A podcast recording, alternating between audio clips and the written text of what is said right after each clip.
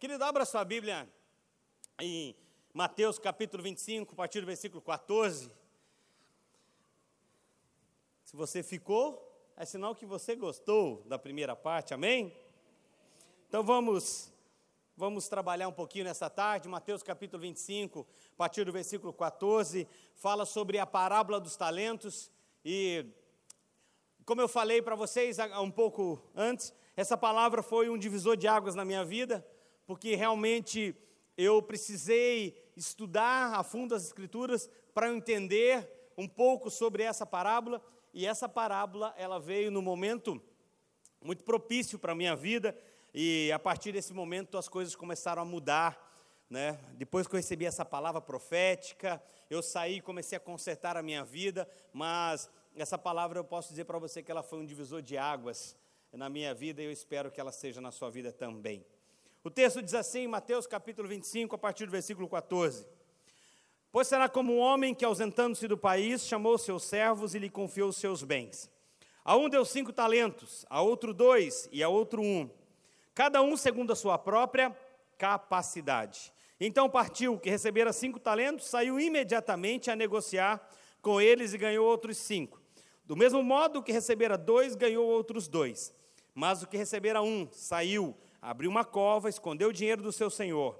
Depois de muito tempo, voltou o senhor daqueles servos e ajustou contas com eles. Então, aproximando-se o que recebera cinco talentos, entregou outros cinco, dizendo: Senhor, confiaste cinco talentos, eis aqui outros cinco talentos que ganhei.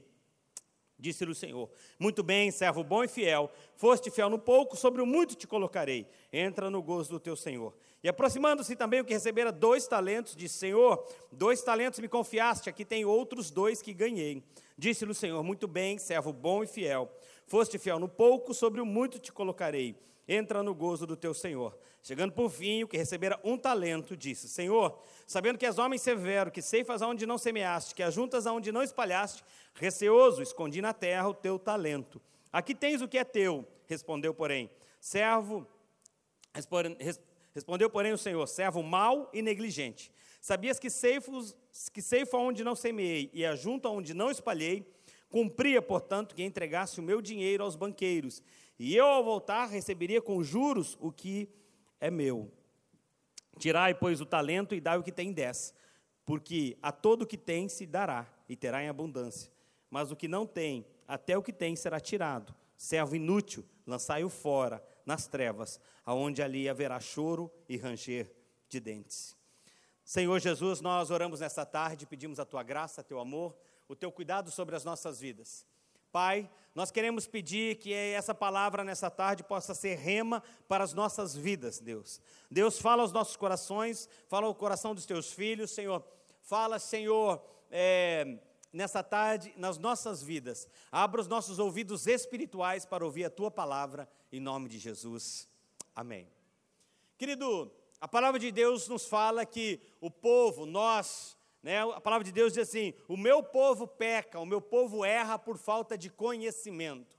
E muitas vezes é por falta de conhecer, muitas vezes é por falta de entender que nós acabamos errando, falhando e muitas vezes não até cumprindo o que a palavra de Deus diz. E esse texto aqui, durante muito tempo para mim, foi algo que eu não conhecia e por não conhecer, é, eu errava por não conhecer as Escrituras. E o texto, é, durante muito tempo eu lendo e falando sobre a parábola dos talentos, eu pensava o que é isso, né? Talvez quando fala em talento, para você o que você pensa? Ou quando você lê essa parábola dos talentos, o que você pensa? O que é talento? Talvez para alguns, quando fala em talento, lembra daquela barrinha de chocolate, glória a Deus, aleluia, daquele chocolatinho, talento. Para outros, quando fala de talento, Lembra do pastor Davi jogando bola? Talento demais. Ah, não anda, o homem está lá só esperando bola no pé para fazer gol. Ou aquele irmão, né? Conhece aquele irmão, o Davi? O Davi tem cara que é boleiro, que joga bola bem. É, ou aquele irmão, né, que você conhece, que é uma lentidão, né? Tudo, que é um talento. Talvez quando fala em talento para você, você lembra daquela irmã que na célula, né, no grupo, se chama de célula ou grupo familiar? Célula. Que na célula ela leva aquele bolo de chocolate, glória a Deus, aleluia. E ela tem um talento maravilhoso para a área da culinária. E então, talvez quando fala em talento para você, você pode imaginar muitas coisas. Porém, o talento aqui da palavra de Deus, o talento da Bíblia, não quer, não, não, não diz, não quer dizer nada disso. A Bíblia fala aqui que é, esses três homens, né, cada um deles recebeu, um recebeu cinco, o outro dois e o outro um talento. Agora, é, é importante eu e você entendermos alguns princípios e, alguns, e algumas verdades sobre talento. O que é o talento? O talento, ele vem da palavra grego talaton, que era o peso de cerca de 26 quilos de ouro. Um talento, ele, pode deixar na, na, na tela antiga ainda, o talento, ele pode ser calculado em torno de 20 anos de trabalho de uma pessoa. Então, vamos pensar algo aqui conosco, né? Talvez é, é, alguns estudiosos falam que um talento ele equivale a 20 anos de trabalho, mas é, um talento ele é igual e você precisa me acompanhar nesse raciocínio para você entender onde eu quero chegar. Um talento ele é igual a 6 mil denários. Pastor, o que você quer dizer com isso? Não mudou nada ainda para mim. Por quê? Um talento é 6 mil denários. E um denário, ele é igual a um dia de um trabalhador comum. Vamos imaginar que uma pessoa que trabalha aqui por dia, que você contrata ela para fazer uma limpeza de uma casa, uma pintura, um serviço, em média essa pessoa ganha quanto? 100 reais por dia? 120, 150? Ok? É mais ou menos isso, a diária. Vamos calcular que a diária de um trabalhador custe 100 reais, para nós termos um valor é, o valor mais exato. Então, acompanhe o raciocínio comigo. Um talento, ele é igual a 6 mil denários. Um denário é um dia de um trabalhador. Então, a 100 reais um dia de trabalho, eu tenho quanto um talento, ele é igual a quanto? 600 mil reais. Então, o que a parábola está dizendo? Que um recebeu um talento, 600 mil. O outro recebeu dois talentos, 1 milhão e 200. E o outro recebeu cinco talentos, 3 milhões de reais. Nessa hora você poderia dizer: Vem em mim que eu estou facinho. Porque, querido, esse texto, essa parábola, ela é uma ilustração de quem? Aqui a, a parábola fala de um senhor e de servos, de três servos. E essa parábola, ela ilustra quem? Nós temos um Senhor, nós temos um Deus, amém? E nós somos quem? Servos. Então essa parábola aqui, ela mostra, trazendo para os dias de hoje, é, e esse valor eu não estou chutando valores, você compreendeu a conta que eu quis fazer, ok? Um talento é igual a 6 mil denários. Um denário, ele equivale a um dia de um trabalhador, 100 reais. Então, são é, 6 mil é, dias de trabalho a 100 reais, dá 600 mil. Dois talentos, 1 milhão e 200. E cinco talentos, 3 milhões de reais. Agora, é importante eu e você entendermos alguns princípios da palavra de Deus. Porque o, o que é o mordomo? Essa é a principal função para uma boa administração de tudo aquilo que Deus coloca nas nossas mãos. E eu e você somos esses servos, nós somos esses mordomos que Deus confia algo em nossas mãos. Amém, queridos? Então, vamos imaginar que Deus está aqui nessa tarde, amém? Você pode sentir a presença dEle? E Ele está aqui nessa tarde e Ele quer distribuir talentos aos seus servos. E aí, o Senhor vai distribuir os talentos aos seus servos nessa tarde. A um, ele vai dar um talento, 600 mil reais. Nessa hora você poderia dizer amém, vem de mim que eu estou facinho, né? Para outros, Deus vai dar dois talentos, um milhão e duzentos. E para outros, o Senhor vai dar cinco talentos, três milhões de reais. Aí o avivamento começa a aumentar, né, queridos? Mas é Interessante você entender isso. Por quê, querido? Aqui a palavra fala de o Senhor e dos servos, como eu falei. E esse Senhor, ele distribuiu os talentos aos seus servos, assim como Deus faz comigo, assim como Deus faz com você. Ele distribui os talentos, ele coloca em nossas mãos. Agora, algo importante que eu e você precisamos aprender é que existem critérios para Deus colocar esses talentos nas nossas mãos. Deus não é como o Silvio Santos, que sai, né, dizendo quem quer dinheiro, quem quer dinheiro com, quem quer talento, eu quero, aí vai sai jogando, sai dando. Não, Deus não funciona dessa forma. Deus, ele coloca os talentos em nossas mãos, mas para isso ele precisa enxergar alguns critérios na minha vida, ele precisa é, encontrar alguns critérios nas nossas vidas. E vamos pegar, através desse texto, através dessa palavra, o que esse Senhor usou para colocar esses talentos nas mãos desses servos. O que Deus usaria nessa tarde, ele está aqui, amém? Para colocar talentos na sua mão. Quais seriam esses critérios? O texto começa dizendo o seguinte: que, pois será como homem que, ausentando-se do país, chamou seus servos e lhe confiou seus bens. A um deu cinco talentos, três milhões de reais. A outro, dois, um milhão e duzentos. E a outro, um, seiscentos mil. Cada um segundo a sua própria capacidade. E esse é o primeiro ponto que eu quero trabalhar com você. Capacidade. Se o Senhor, nessa tarde, ele fosse distribuir talentos aqui à igreja, aos seus filhos, aos seus servos, temos servos e filhos de Deus aqui, amém?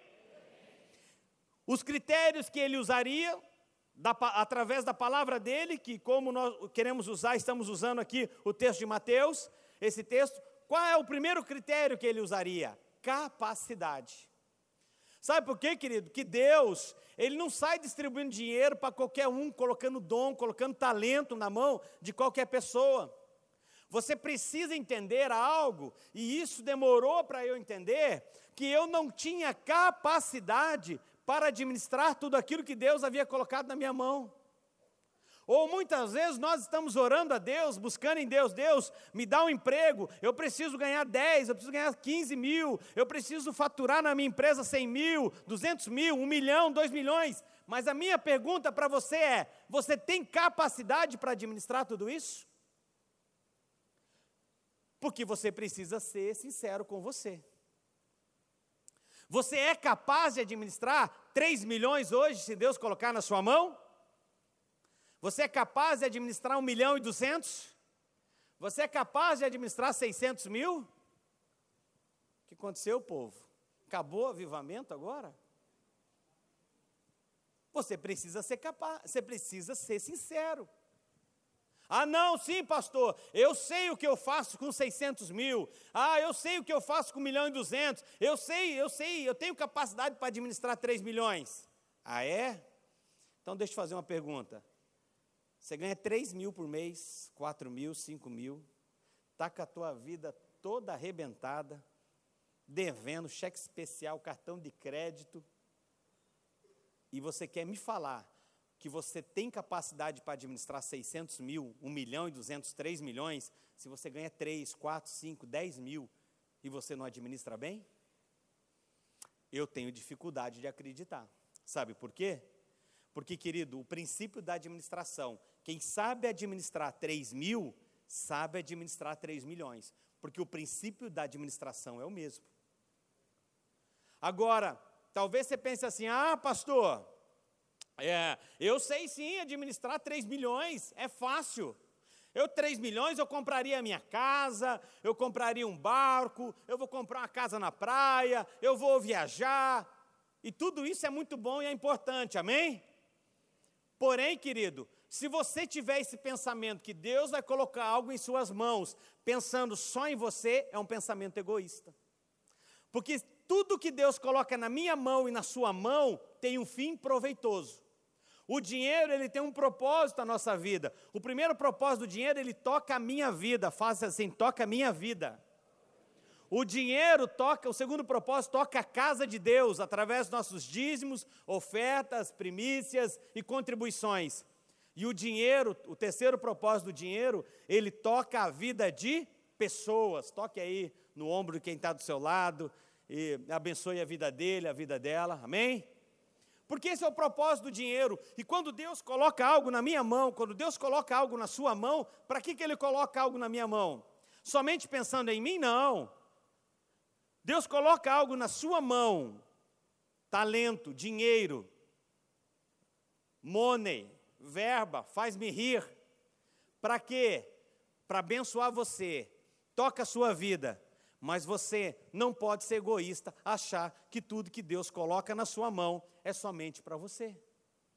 Porque se você pensa dessa forma, dificilmente você será um canal de bênção aonde Deus vai migrar do dinheiro dele para a sua vida se você pensar só em você. E é por isso que tem pessoas que hoje está orando, está buscando da parte de Deus, jejua e pede para o Senhor colocar recurso na mão dela, dinheiro na mão dela e não vem.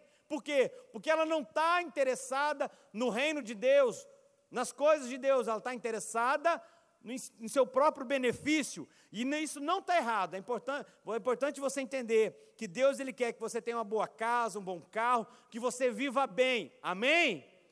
Porém, você não pode pensar só em você. Você precisa entender, quando Deus coloca algo na minha mão, tem um propósito. Esse propósito é mais do que só me abençoar.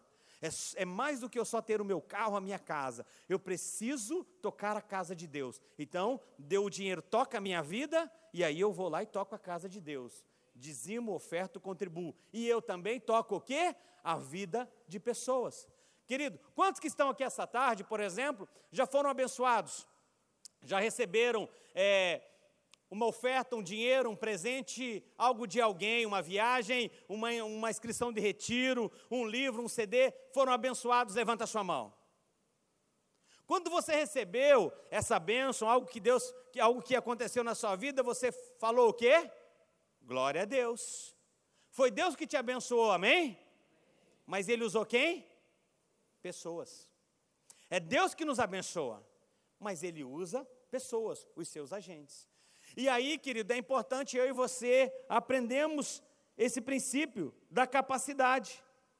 Você tem capacidade hoje para administrar aquilo que você está pedindo para que Deus coloque na sua mão?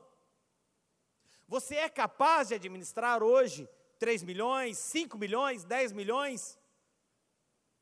Talvez você tenha a tua empresa, os seus negócios, e ela já fatura milhões, e você quer muito mais. Mas a minha pergunta é: você é capaz? Você tem capacidade? Porque se você não tem, Deus não vai migrar do dinheiro dele para a sua vida. E deixa eu abrir um parênteses aqui para dizer algo para você que eu creio para esses dias para a vida da igreja. Nós estamos passando um momento de muita crise financeira no nosso país. Recessão, desemprego. Hoje nós temos em torno de 13 ou 14 milhões de desempregados no nosso país. Muitos, talvez, alguns desses podem estar até aqui nessa tarde.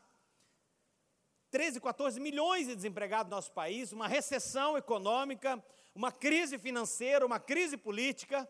Agora, deixa eu dizer uma coisa para você e pega essa palavra e guarda no seu coração.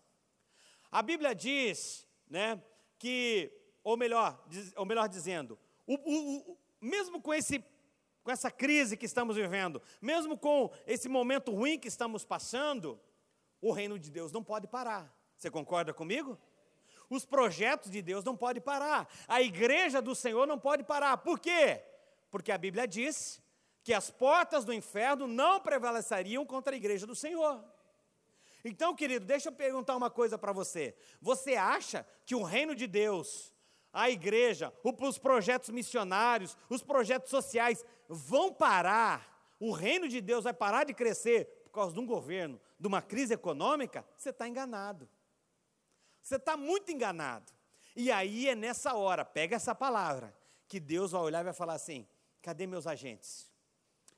Eu preciso continuar minha obra na terra, eu não posso parar. Então, cadê meu agente? Eu preciso botar dinheiro na mão dele. Eu preciso botar dinheiro na mão dela. Eu preciso botar dinheiro na mão dele. Eu preciso botar dinheiro na mão dele. E se você for um crente fiel, o que você vai fazer? Vai devolver a parte que é de Deus. O dinheiro vai tocar a sua vida, vai tocar a casa de Deus, porque os projetos, os projetos de Deus não vão parar. Querido, é um engano seu você achar que a igreja aqui é um projeto do Davi ou dos pastores. Os pastores aqui, eles estão comissionados por uma comissão que o Senhor colocou, uma, uma nobre missão nas mãos deles. Mas o projeto não é do Davi, o projeto não é dos, dos pastores, o projeto dessa igreja é de Deus. Amém? Deus é o dono de tudo isso. Deus está no controle de tudo isso. Então, fica ligado, porque esse é o tempo que se os servos de Deus, os fiéis, ficarem conectados com o Senhor, esse será um tempo que ainda sendo de crise, recessão econômica, será um tempo onde os filhos e filhas de Deus mais vão prosperar na face da terra. E eu estava orando, Davi, e eu tomei essa palavra para mim, dizendo: Deus, eu quero ser um desses para esse momento. Então, queridos, mas para isso, Deus precisa olhar para você e ver se você tem capacidade para administrar tudo aquilo que Ele quer colocar na sua mão. Porque trabalhar, qualquer pessoa trabalha, mas ser o melhor do que ela faz é uma decisão que só ela pode tomar por ela. Trabalhar, qualquer pessoa trabalha. Mas ser o melhor naquilo que ela faz é uma decisão que só ela pode tomar por ela. O futuro, ele está diante de você, e sem preparação, nós vamos continuar sendo o mesmo hoje, amanhã, e se não houver mudanças, nós vamos continuar sendo o mesmo. Então, o que eu preciso fazer?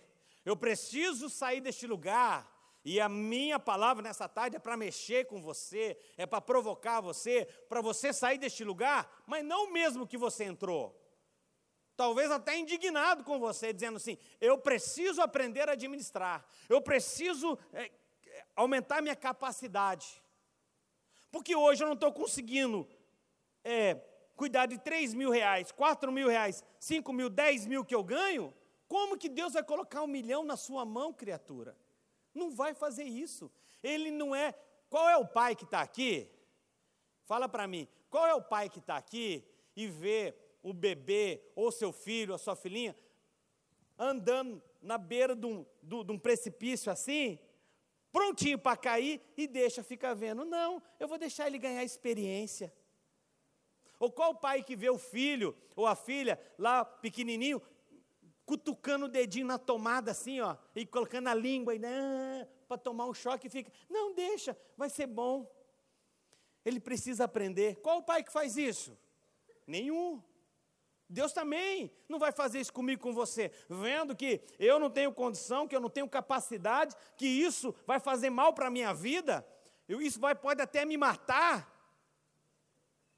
Então Deus não vai colocar algo na minha mão, não vai deixar isso chegar na minha mão, eu preciso crescer, eu preciso progredir. Amém, queridos? Então, é importante você entender isso. O sucesso nas nossas vidas, ele está ligado nas instruções que ouvimos e decidimos seguir. Sabe por quê? O que eu falo não pode mudar a sua vida. O que eu prego não muda a sua vida. O que vai mudar a sua vida é você sair deste lugar e dizer: haverá mudanças na minha vida haverá mudanças na minha vida. Eu não vou mais ser esse homem que leva a vida relaxada financeiramente. Eu não vou ser mais essa mulher que eu vou sair comprando e gastando tudo que põe na minha mão. Eu vou ter um orçamento familiar. Eu vou viver dentro do meu padrão. Eu vou agora fazer uma pergunta, querido. Faça uma pergunta quando você for comprar algo: cabe ou não cabe no bolso? É simples. Cabe ou não cabe no meu orçamento? Amém? Você está ainda aí? Você quer que eu pare ou não? Posso continuar? Você não vai ficar bravo comigo? Segunda coisa, diz assim o texto, volta lá para o texto de Mateus capítulo 25. Eu vou repetir. Pois será como o homem que, ausentando-se do país, chamou seus servos e lhe confiou seus bens. A um deu três milhões, a outro 1 milhão e 200, e a outro 600 mil, cada um segundo a sua própria capacidade, que é o que foi que nós trabalhamos. Aí o texto continua assim: e então partiu. O que recebera 3 milhões, 5 talentos, saiu imediatamente a negociar com eles e ganhou outros cinco. Do mesmo modo, o que recebera dois, o que ele fez? Ganhou outros dois. O que recebeu 3 milhões, saiu imediatamente e ganhou mais 3 milhões. O que recebeu 1 milhão e 200, saiu imediatamente e ganhou mais 1 milhão e 200. O que recebeu 600 mil, a Bíblia fala que ele simplesmente o quê? Saiu. Abriu um, uma, uma cova, enterrou o seu talento. E o segundo ponto que eu quero trabalhar com você é esse imediatamente. Pode passar essa tela aí. Imediatamente. Sabe, querido, é importante você entender isso e você olhar nas Escrituras. E esse texto é muito rico, ele nos ensina muitas coisas. Mas aqui eu olho para esse texto e eu vejo: o primeiro que multiplicou o seu talento, ele era imediatamente. O segundo, imediatamente, do mesmo modo. Mas o terceiro só saiu. Eu olho essa palavra imediatamente e eu posso traduzir ela para alguém proativo. O, o que é uma pessoa proativa? Proativo é definindo como sendo um conjunto de comportamentos extra-papel, em que o trabalhador busca espontaneamente por mudanças no seu ambiente de trabalho, solucionando e antecipando seus problemas, visando metas a longo prazo que beneficiam a organização. Uma outra definição de proativo, eu gosto mais da outra diz assim: algo ou alguém que antecipa futuros problemas, necessidades ou mudanças, que seja capaz de mudar eventos em vez de reagir a eles, fazendo com que as coisas aconteçam. É ser ágil, é ser competente. E aí, nós vamos trabalhar um pouquinho mais. Como diz lá no, no Nordeste, a rocha. Vamos dar uma rochada um pouquinho mais. Você é proativo quando colocam as coisas na sua mão para você fazer? Você é proativa no seu trabalho? A sua empresa, sua empresa onde você trabalha, você é alguém que quando coloca uma tarefa na sua mão, você imediatamente vai fazer aquilo?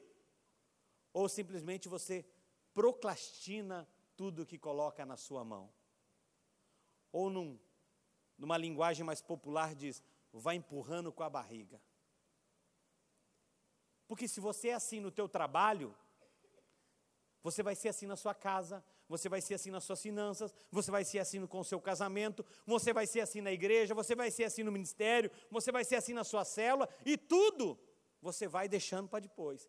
Tudo você vai fazendo, mal fazendo de uma forma aonde tudo que você faz não faz nada com excelência. Como que você age diante de uma situação como essa? Se você está no trabalho e você olha, por exemplo, que esse material aqui, imagine que isso está fora do lugar. Esse não, o lugar dele não é aqui. O lugar dele é aqui. Mas você passa no seu trabalho e aí você vê. E aí você olha que isso está fora do lugar e você diz: não me pertence, não ganho para isso, meu chefe não me paga para isso, eu, eu, ganho, eu, eu trabalho para outra coisa. Isso aqui é função de quem? Isso aqui é função do chefe fazer. Eu jamais vou pegar isso aqui que está fora do lugar e colocar no lugar. Na igreja, quando você olha alguma coisa, você faz o quê? Isso não é função minha. Isso é função do pastor, isso é função do líder. Você vê que, o, que a coisa está fora do lugar. Eu passo na minha igreja, querido. Eu estou entrando na igreja, eu vejo um papelzinho de bala cair no chão, eu vou lá e eu cato. Tem pessoas que faz isso. Mas eu, eu olho aquilo e eu já vou lá e eu já cato e já vou jogar no lixo. Ou você passa e diz assim: Isso não é função minha. Alguém que vem aí depois e faça isso. Empurra com a barriga, não é proativo. E aí você quer o quê? Que Deus coloque talento, dinheiro na sua mão para quê? Você enterrar? Como esse terceiro homem aqui fez? O terceiro servo da parábola fez? Enterrou o talento dele? Enterrou por quê? Porque não era proativo, não tinha capacidade, não era proativo. Agora, ele era bom de conversa.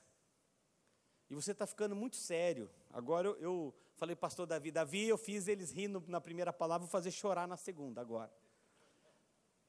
Mas eu chamo esse terceiro aqui, Davi, sabe de quem? Do crente conversinha.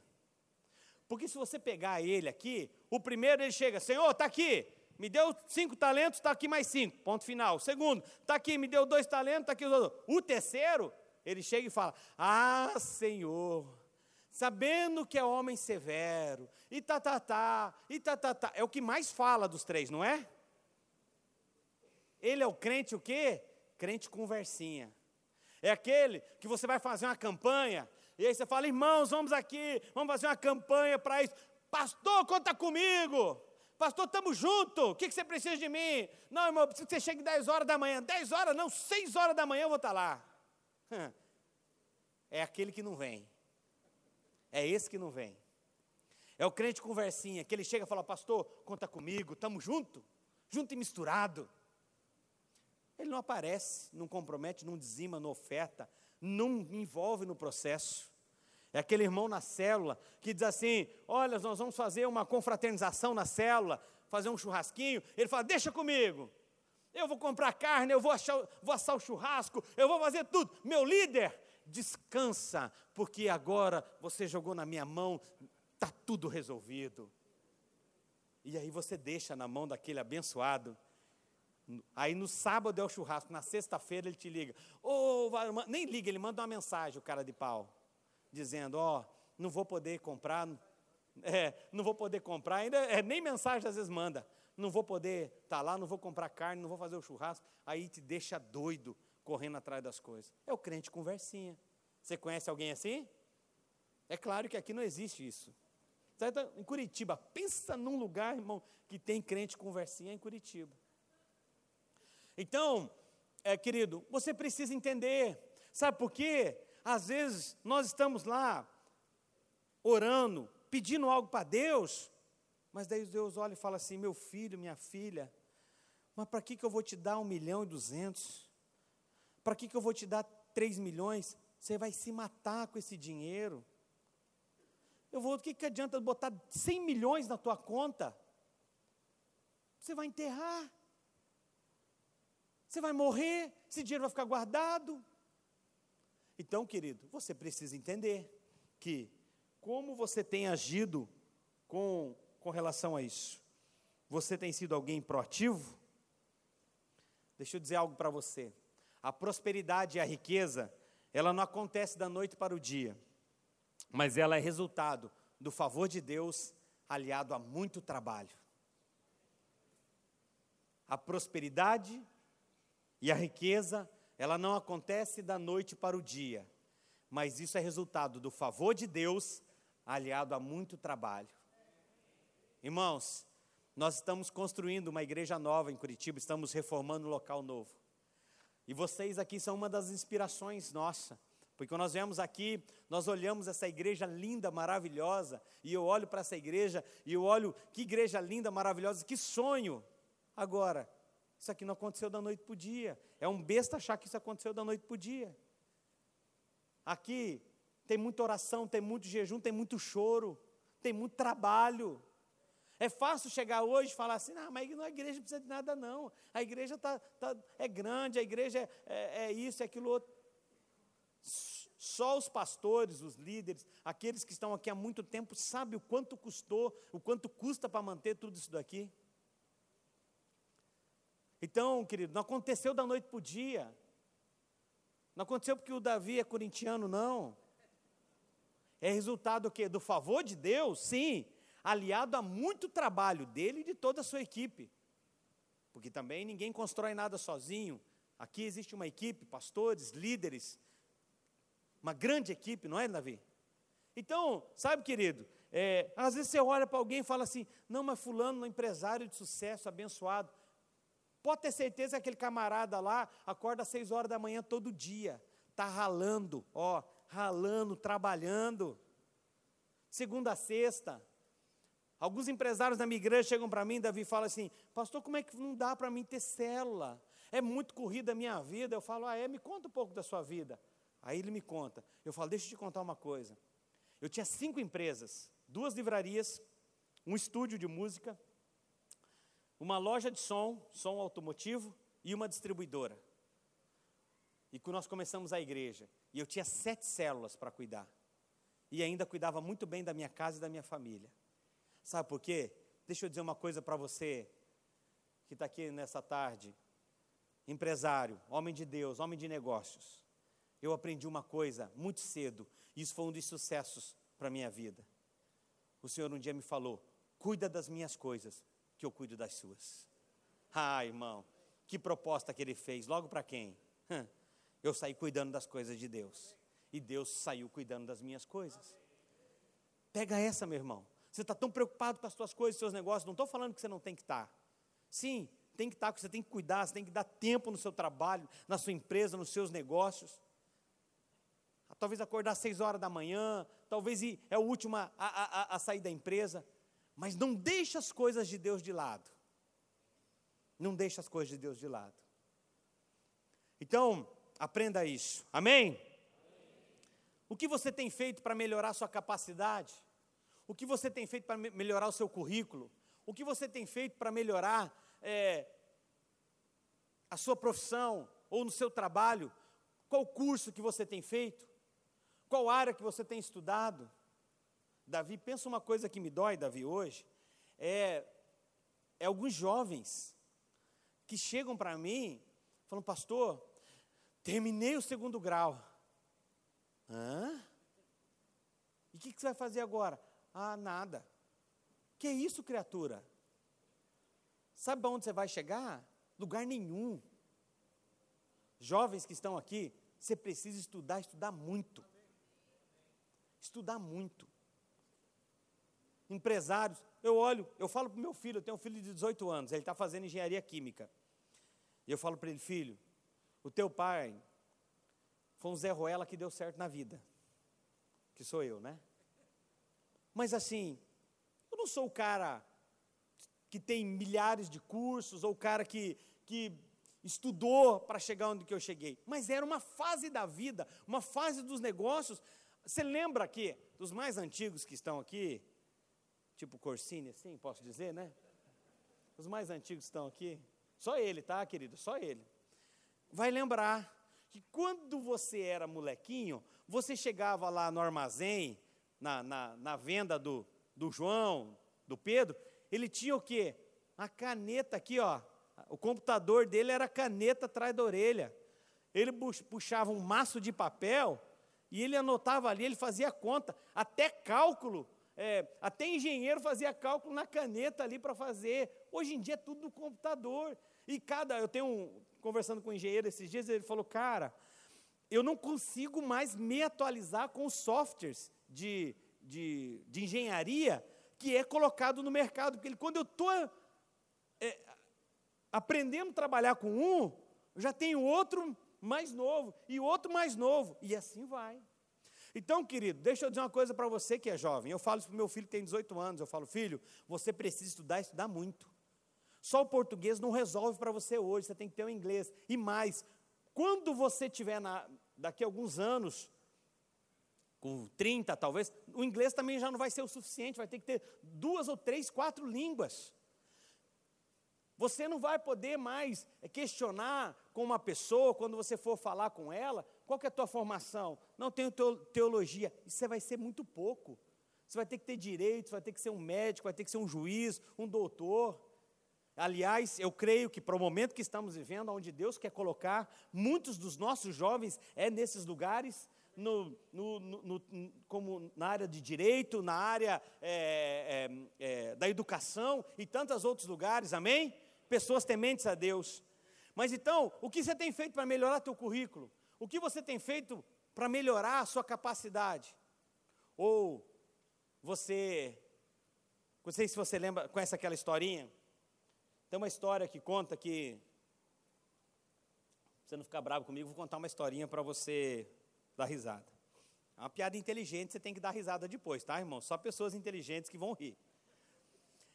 Conta uma história que tinha um lago e na beira desse lago estava um coelho, um pato, é, um coelho, um pato, uma águia e tinha mais um bicho. Cadê o bicho aqui? Sumiu da minha. Um pato, um peixe, um coelho e uma águia. Os quatro estavam conversando na beira do lago. E longe tinha uma onça. E eles olharam aquela onça e os quatro ali conversando, o peixe, o pato, a águia e o coelho. E eles falaram: está vendo aquela onça? Aquela onça é a crise. É a crise que está vindo aí. E ela está querendo nos pegar, está querendo nos comer. Mas aí os quatro conversando, diz assim: a águia diz: Eu não tenho medo da crise. Não tenho medo da onça, porque se a onça vir para o meu lado, eu sei voar. E eu voo bem alto. E eu vou muito alto e a onça não me pega. O coelho diz a mesma coisa.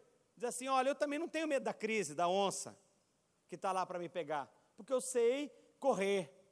E eu corro muito rápido, entro numa toca, vou para outra e outra, e a onça não me pega. O peixe diz a mesma coisa. Eu também não tenho medo da crise. Eu não tenho medo da onça, porque eu sei nadar. E a hora que ela vier para o meu lado, eu nado muito rápido e lá no, lá no fundo e ninguém me pega. Por último, o pato diz: Bom, eu posso escolher da forma que eu vou fugir da onça, porque eu posso correr, eu posso voar e eu posso nadar. Eu posso escolher as três formas de fugir da onça. A moral da história: a onça vem e ela come quem? O pato. Sabe por quê, querido? O pato nada mal, corre mal e voa mal. O pato faz as três coisas. O pato faz as três coisas, mas ele não é um especialista. Ele não é o cara. A águia, sim, o, o foco dela é voar, o peixe é nadar, o, o coelho é correr.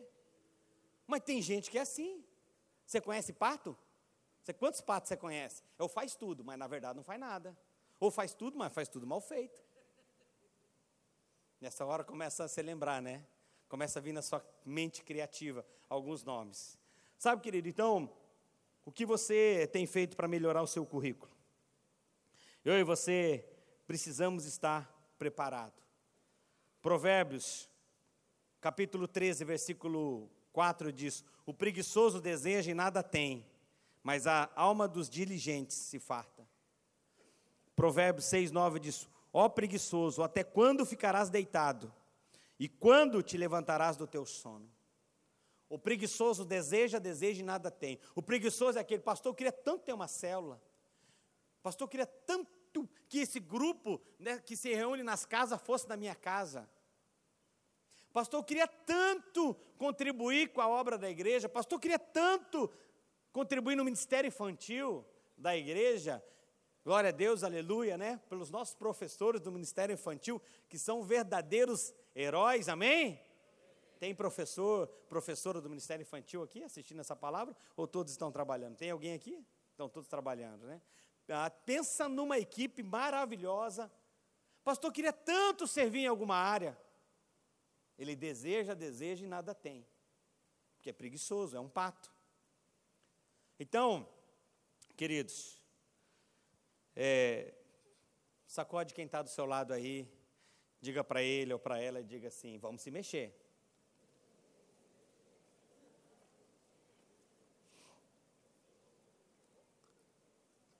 Terceiro e último ponto. Vamos lá. Então, o primeiro deles qual é? O primeiro critério que Deus usaria. Volta lá, tira dessa tela aí, por favor. Você já entregou o ouro. é, prime... Se Deus, essa tarde, fosse distribuir talentos, 600 mil, diga amém, irmãos. Pela fé, então, pela fé. Aplica a fé. Se Deus fosse distribuir 1 milhão e 200, 3 milhões, amém? Primeira coisa, ele usaria a sua capacidade. Segunda, a sua proatividade. Terceira e última coisa, o texto diz aqui: Pois os, será como homem que, ausentando-se do país, chamou seus servos e lhe confiou os seus bens. E esse é o terceiro e último ponto: confiança. E aí eu quero fazer uma pergunta para você nessa tarde. E nós queremos continuar sendo amigos, amém? Se Deus, e Ele está aqui nessa tarde, amém? Colocar 600 mil na sua mão, 1 milhão e 200, 3 milhões, 5 milhões, 10 milhões.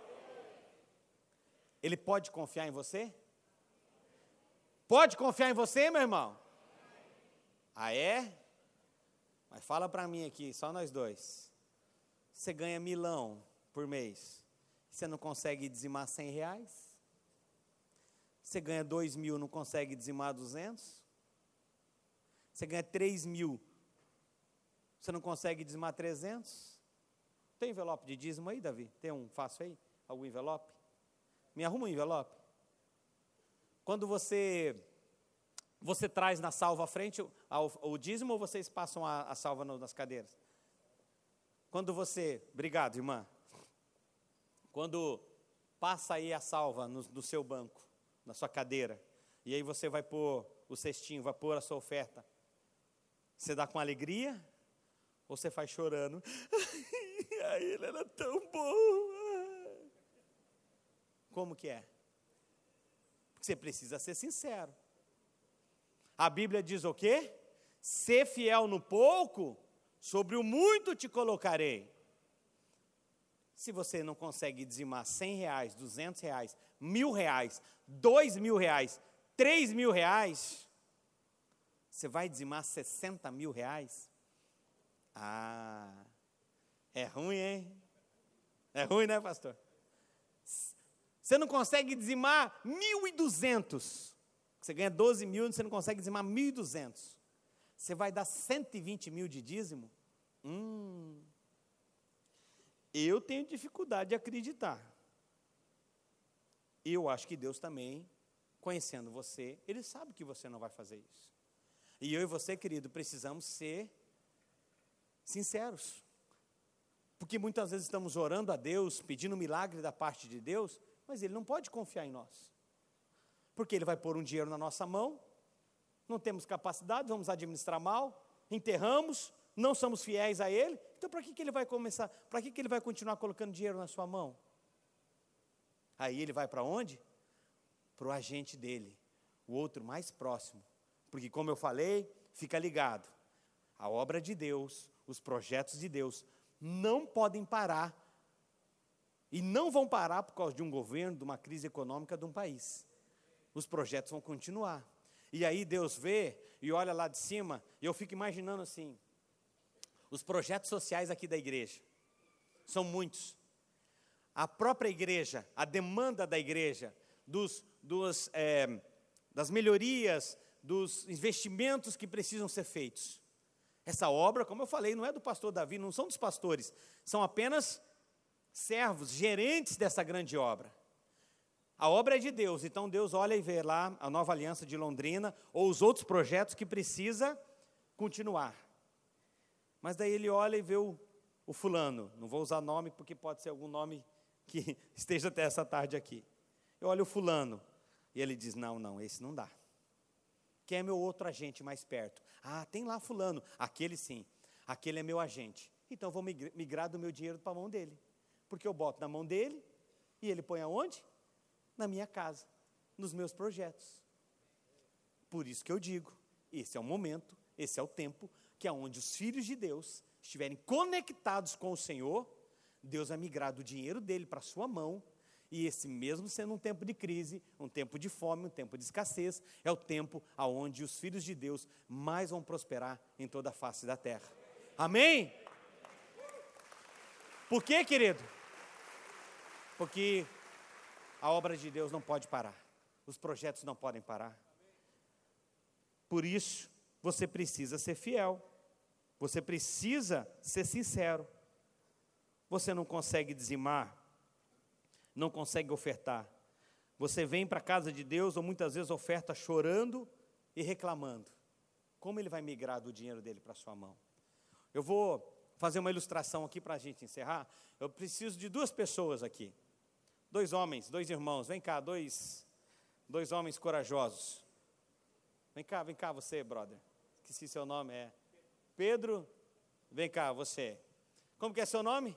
Jamiro. Jamiro. O Jamiro e o Pedro. Então vem cá, vou dar um exemplo para vocês para a gente concluir. Fica aqui do meu ladinho. Eu, tudo que eu vou usar aqui é só um exemplo, tá, queridos? É só uma ilustração para você entender aonde eu quero chegar nessa palavra. Jamiro, Jamiro e o Pedro. Imagina que o Jamiro e o Pedro trabalham em um grande atacado aqui da cidade de Londrina, num comércio, um grande atacado, provavelmente deve ter. E lá, o Jamiro e o Pedro trabalham no caixa desse atacado. Só que lá tem uma divisão dentro do atacadão, que é o caixa do varejo e o caixa do atacado. O caixa do varejo, onde o Jamiro trabalha, é só uma ilustração. Aqui entra mil, dois mil, três mil por dia no caixa. Aqui, no caixa do Pedro, ele vende só no atacado, só grande quantidade. Aqui o caixa dele entra 10 mil, 20 mil, 50 mil, 100 mil, depende do dia, depende do mês. Mas o patrão, que é você, imagine que você é dono desse atacadão, você tem uma câmera aqui, ó, bem em cima deles, que fica cuidando. Do Jami, é, é, é Jamiro, Jamiro e do Pedro. E você está cuidando. Aqui lembra que entra 100, 200, 300, 400 reais. Mas o Jamiro, ele está apertado, está passando uma dificuldade. E aí, é só, por isso que eu vou, é só um exemplo, tá? Só, só uma ilustração. Aí ele pega do patrão e ele rouba 100, 200, 300 reais e ele bota no bolso. Aqui não. Aqui entra 2 mil, 3 mil, 5 mil, 10 mil e tudo que entra no bolso desse caixa, ele entrega para o patrão. Tudo que entra aqui, ele põe na mão do patrão. Aqui, ele já não entrega tudo para o patrão, ele embolsa um pouco. O que você faria? O que você faria com o jameiro, se eu fosse o dono desse atacado? Hã? O que você faria, irmão? Mandaria embora. Justa causa. Ou não? Você faria assim: Espera aí, Jamiro. Eu vi, você está me roubando. Mas você é legal. É corintiano? Palmeirense, gente boa. Palmeirense, gente boa. Se fosse corintiano, com certeza estava pegando mais até. Estou brincando, gente. É. Tá, você está me roubando, mas eu sei como resolver seu problema. Vem cá, Vou tirar você daqui e vou pôr você aqui, ó, no caixa do atacado. Você, você é muito honesto. Você, tudo que vem na sua mão. Oi? Corintiano. Corintiano. você é muito honesto. Vem para cá. Eu vou deixar você aqui, ó, porque você é honesto, então eu vou pôr você aqui no caixa do varejo. Você, como estava me roubando aqui, 100, 200, 300, aí eu vou te botar aqui. Porque aqui você vai me roubar muito mais. Aqui sim, você vai me roubar e você vai me roubar com gosto. Eu vou ficar feliz de me ver você me roubando. Quem é o patrão que está aqui que faria isso? E por que você acha que Deus faria isso com você? Porque a Bíblia chama de ladrão. Ou, numa linguagem talvez mais jovem assim, trombadinha, trombadinha de Jesus. Né? Uma salva de palmas a Deus para esses queridos. Vem cá, aqui, ó, vem cá, vou te dar um livro aqui, ó. Ó, vou dar um livro para ele, viu? Só porque ele foi um homem de coragem. Vamos ficar em pé. Queria chamar o pessoal da música aqui à frente. Querido, presta atenção comigo. E eu quero concluir agora. Você acha que Deus se você, como patrão, não faria isso de tirar quem está te roubando e colocar num caixa para te roubar mais, você acha que Deus faria isso conosco? Claro que não. Então, por isso, eu preciso consertar a minha vida nessa área.